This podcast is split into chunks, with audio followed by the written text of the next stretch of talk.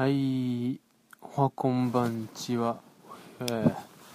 ワイナオです。えー、今日は、えー、お風呂入った後です。はい。えー、ちょっと今週、なかなか収録する時がなかったので、えー、今、えー、寝ながらやっております。では、まず、えー先週の週末映画興行収入をさらっときましたと思いますよ。えー、っとまずですね、えー10位が、え深夜食堂これ先週と同じくですね。で9位がミスターチルドレンのリフレクション。これが、えー初週で、これ、ミスターチルドレン、あのミスターチルドレンの、まあ、あの、コンサートを下げたというか、うん、ちょっと、ファンの方を見てみるのがいいかもしれないですね。で、8位が、えーマエストロって、これは漫画原作の、えー文前回6位からダウンしてますね。で7位がエクソダス神と王これリドリー・スコットの映画で4位前回4位からダウンと。で、えー次行きますと6位がジョーカーゲーム、えー前回2位からちょっと大幅に落としましたね。はい。で次5位がアニー。アニーは前回3位から2つ下がってると。うんちょっとね上位に何か動きがありそうですよ。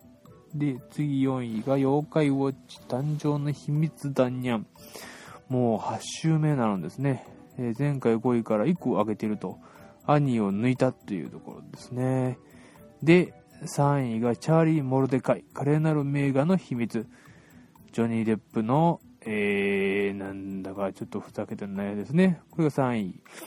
で、2位が、えーこれも初登場でミュータント・タートルズと。これは、えー、亀ですね。亀で忍者のやつら。で、1位がベイマックスと。いや、強い。8週目。妖怪ウォッチと同じ時期に始まって、まだ1位と。これ、妖怪ウォッチが最初は1位だったんですけど、途中で2週目か3週目かなってるんで、もう5、6週間ぐらいずっとベイマックスが1位なんですね。うんまあ、これでいくと、ほらら、えー、ベイマックス、いつまで続くのか、といったところですけども、えーっとですね、ここでいくと僕ね、ミュータント・タートルズとチャーリー・モルデカイは見に行きました。でですね、まあ、ミュータント・タートルズは、うん、まあ、オールドファンというか、ね、古い、私もまあ、アラフォーなんで、えー私が子供の時にね、えーミュータント・タートルズって亀が4人、4匹、4人、4匹 ?4 人、4匹？4人、4人、4人かな？出てきて、まあ、あの、忍者の格好をして戦うと。なぜ亀と忍者がアメリカ人くっつけたかよくわかんないんですけども、えーミュータントっていうことでね、あの、X メンとかあの辺の流れなのかなっていうのはちょっと思ってます。で、ミュータント・タートルズ、えーあちらの題名ではですね、ティーネイジ・ミュータント・忍者・タートルズ。10代の、えーミュータントの、えー忍者の亀っていうことですかね。ですんで、えーちょっとね、あのーノリが軽いんですね。で作品もそのノリの軽さで作られてるんで、まあ、軽妙にとてもノリが良くって、時間もね、2時間いかないんですよね。マイケル・ベイっていう、まあ、監督がやってるんですけども、この人はあの、トランスフォーマーとか、えー作ってる監督で、だいたい長いんです。トランスフォーマーが2時間40分ぐらいあったと思うんですけども、タートルズはあの、2時間いかないです。1時間45分ぐらいだったかないかないぐらいで、まあ、ノイもよくって、内容もね、まあ、正直、えーペラペラですね。あの、面白くないわけじゃないですよ。もう、あの、やってることはね、とても楽しくて、で、ティーンネイジが10代ぐらいだからもうね、あの、行動が、あめちゃくちゃなんですね。えー、水買っちゃダメって言う、水買っちゃダメって言ってるのに、あの、表出て行ってね、見つかっちゃうとかね。えー、とにかく、あの、あ、浅はかというか、ですんで、あん、んその影響がストーリーにもちょっと出てるかなと。あの、あい、なんだろう、えー、亀の方がバカなのはいいとしても、相手もね、バカなのはちょっとどうかなってとこありまして、あのー、亀が、まあ、ちょっと出られちゃうんですけども、アジトを襲われて4人、4人いなくなっちゃって、4人、えー、っと、亀が、を、をこう、倒したんですけども、3人見つけて、あと1体見つからないっていう時に、えー、敵はそのままほったらかしにするんですよね。で、1体どうしたかっていうと、アジトに行ったら、あの、埋もれていて残ってたっていうだけで、じゃあちゃんとお前敵さんちゃんとそれ見つけときよって思っちゃうんですよね。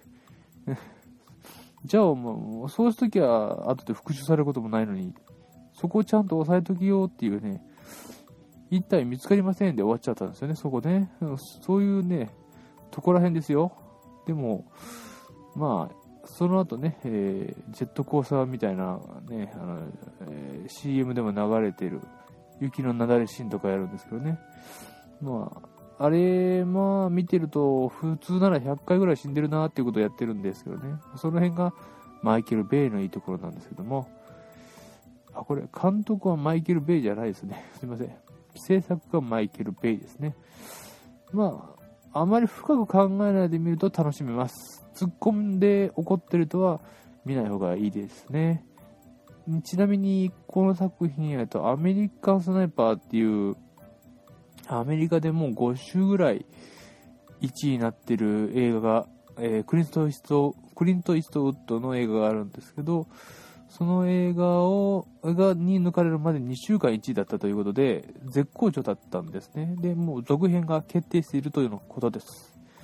えー、ちなみにのちなみにでいくと、アメリカンスナイパーですね、えー、先週まで、先々週かな ?1 位だったんですけども、今週見てみると、えー、スポンジボブに1位を取られてますね。えー、余談でした。次はチャーリー・モロデカイ、華麗なる名画の秘密っていうのも見てきました。ああ、ミュータント・タートルズですね。すみません、戻りますけど、IMAX3D で見ました。うん。あの、まあ普通に見ても楽しめるんじゃないかなと思いますけども、IMAX でもやってますよということで。えー、次はあの、チャーリー・モロデカイですね。あの、ジョニー・テップが、あの、ちょびひげって言ってね、えー、劇場行ったらですね、で、お手洗いの、この手洗うところにね、鏡があって、そこにヒゲが貼ってあったりとか、そういうことでね、やってらっしゃるんですけども、まあ、なまあ、まあ、CM 見た方がわかると思うんですけども、ああいう軽いノリですね。そのままです。ですんで、で、なんていうのかな。まあ、雰囲気的に、ジョニー・デップ版ルパンって感じでしょうか。うーん、ですかね。え、軽いノリで